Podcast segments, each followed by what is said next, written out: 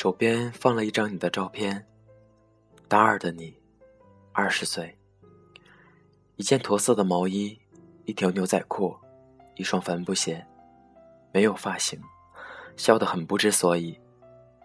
我记得那一天早晨，你为穿什么样的衣服而头疼，最后因为没有时间了，于是胡乱穿了一件。在十年后的我看来，却也蛮清爽的。现在看来，那是你处心积虑做的一些搭配，常常以失败告终。而随意搭上的服装反而显得像你。当然，那时的你是不会明白的。而如果没有当时你一次又一次的失败，今天的我或许还在老路上一路到底吧。我记得二十岁的你。焦躁不堪。宿舍的兄弟们都在聊天，准备去通宵玩电脑游戏时，你表面上欢呼雀跃，心里一直在问自己一个问题：当初我是好不容易考上大学的，四年之后，我该怎么出大学？岳麓山下，橘子洲头，情人滩上，你也混迹于人群中。看着每一张相似的脸庞，你心里最大的担心是：难道他们都已经知道未来去哪儿了吗？为什么只有自己这么傻？傻到没钱买电脑，只能用稿纸一遍又一遍的写日记。因为不知道该写什么，所以哪怕写错了一个字，也要重来一遍。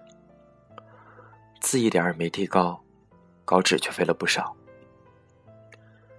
看着一叠又一叠的稿纸和从未发表过的文章，心里居然没有一丝的疑惑，只是会告诉自己说：“昨天晚上又写了六页呢。”如果有一天你真的成为了大文豪，这些稿纸可就真的值钱了。这几乎是每天你最快乐的时候。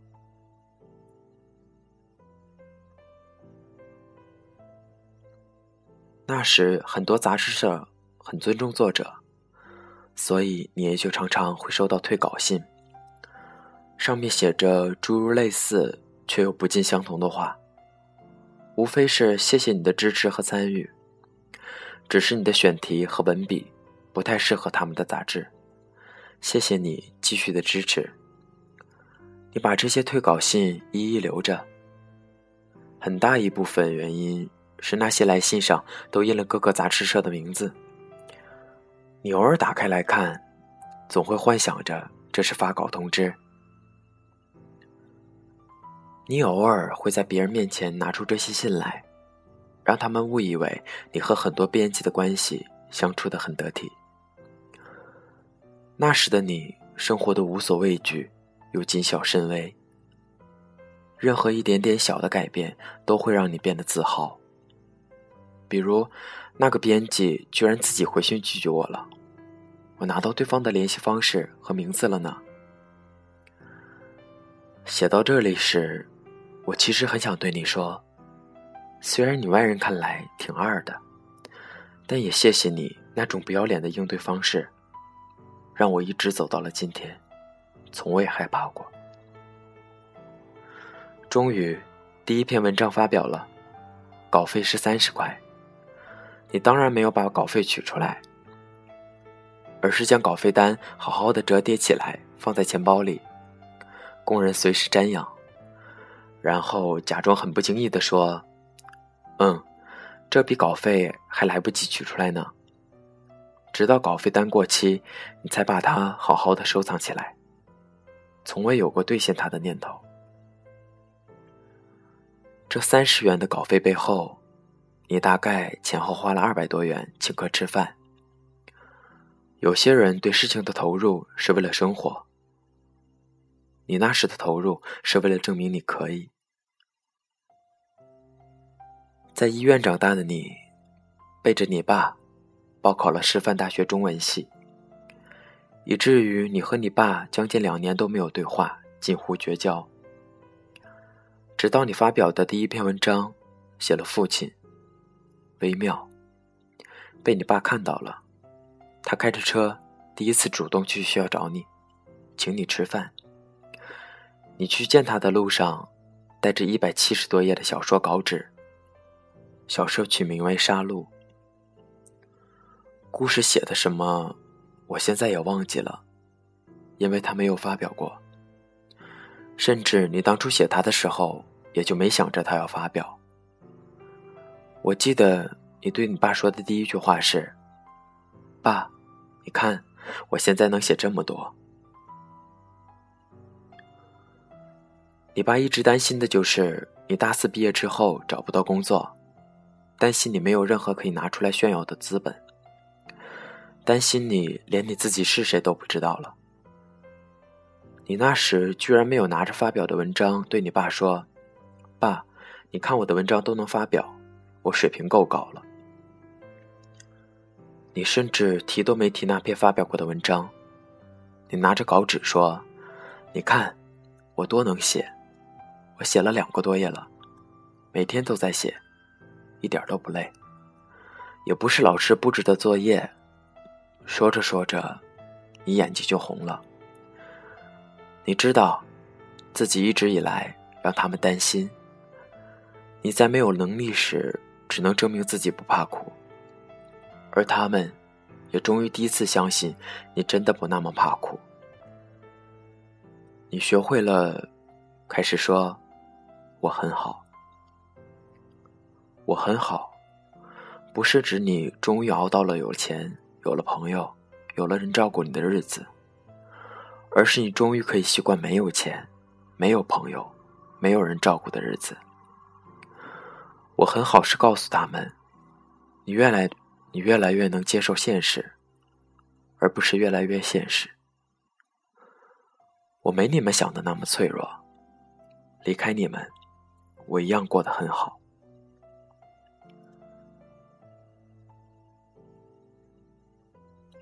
你听说参加比赛？拿奖可以加素质分，于是，你从大一开始就开始参加各种比赛。很多比赛只有几个人参加，所以只要认真参与，主办方一般都会给你三等奖。而一个院级比赛的三等奖能够加两分素质分，所以作文大赛、歌唱比赛、辩论赛、演讲赛、戏剧大赛、运动会。甚至书法专科大赛，你都参加了。你花了十元钱，在路边摊找人刻了一个名字，然后印在纸上，交给了组委会，获得了三等奖。这个故事，成了你嘚瑟许久的故事。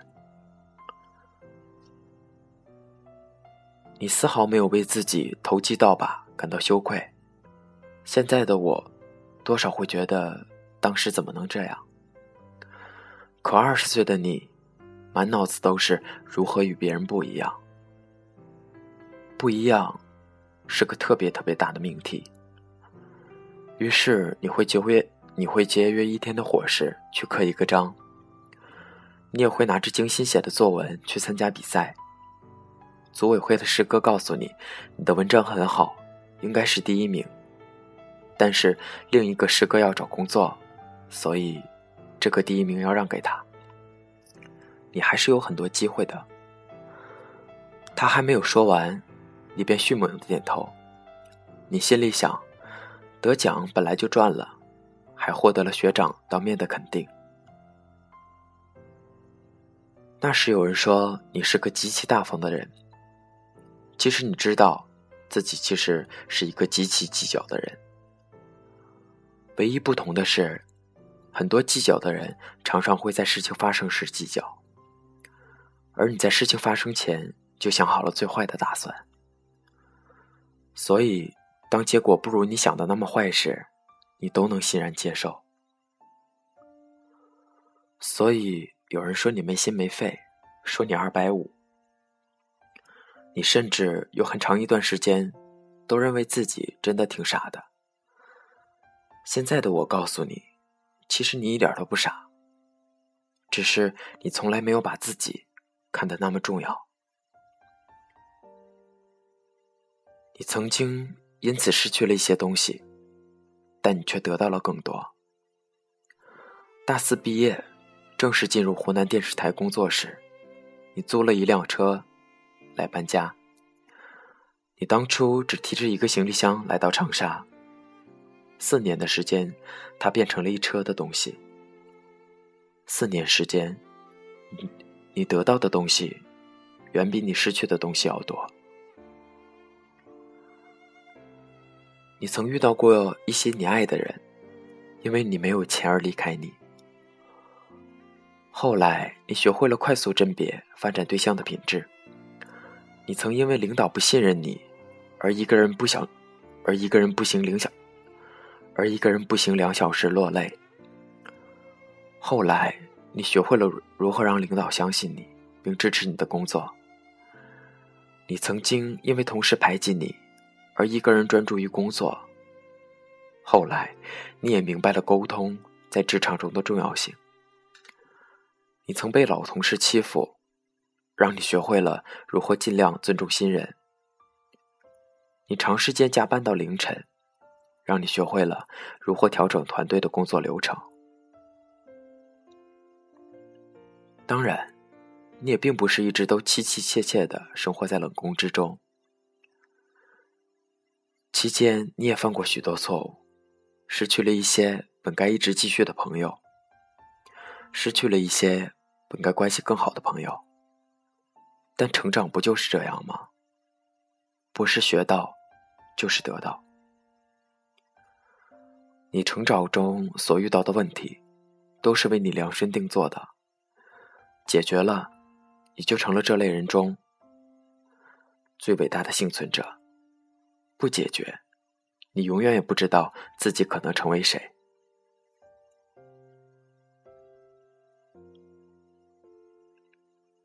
在二十岁到三十岁这十年的过程中，我们都走过一样的路。你觉得孤独就对了，那是你自己认识自己的机会。你觉得不被理解就对了，那是你认清朋友的机会。你觉得黑暗就对了，那样你才分辨得出什么是你的光芒。你觉得无助就对了，那样。你才明白，谁是你成长中能够扶你一把的人。你觉得迷茫就对了，谁的青春不迷茫？这十几万字是我这些年一点点记录下来的，每年每年的不同，却每年每年的相似。这些图片是我每次出去努力拍摄下来的，因为每一幅风景都在我们的成长中。唯有如此，你才记得住你经过他们。所有的二十岁的你们，所有三十岁的你们，成长不易，青春不难。如今我们在纸上相见，便有一种欣喜的遇见。有人会因为我们的缺点而讨厌我们，但也会有人因为我们的真实而喜欢我们。我们不必让那些本不喜欢我们的人喜欢上我们，而是要坚持让那些本该喜欢我们的人尽快发现自己。不如我们定下一个誓约，看看十年之后我们彼此又在哪里，听着谁的歌，看着谁的字，身边的人又是谁？我希望你们。能够把自己的青春放进来，也希望这本十年的成长记录能够陪伴我们到下一个十年。可以将它安全存放了。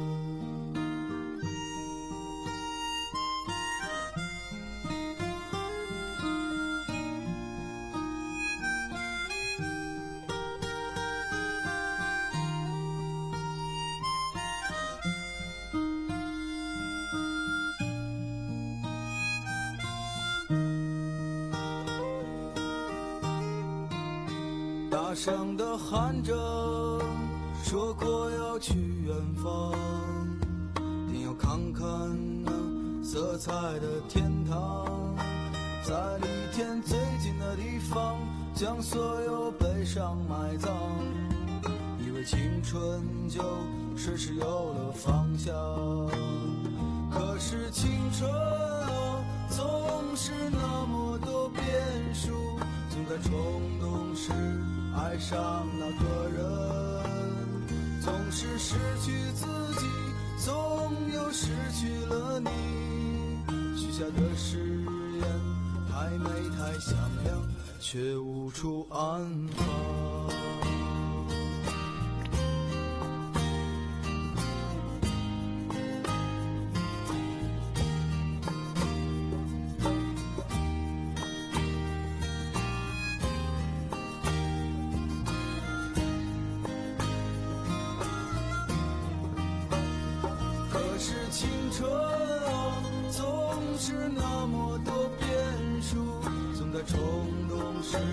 爱上那个人，总是失去自己，总又失去了你。许下的誓言还没太响亮，却无处安放。青春啊，谁又舍得跨过去？是不想品尝将过半的滋味？离天最近的地方，最无怨无悔却无处安放。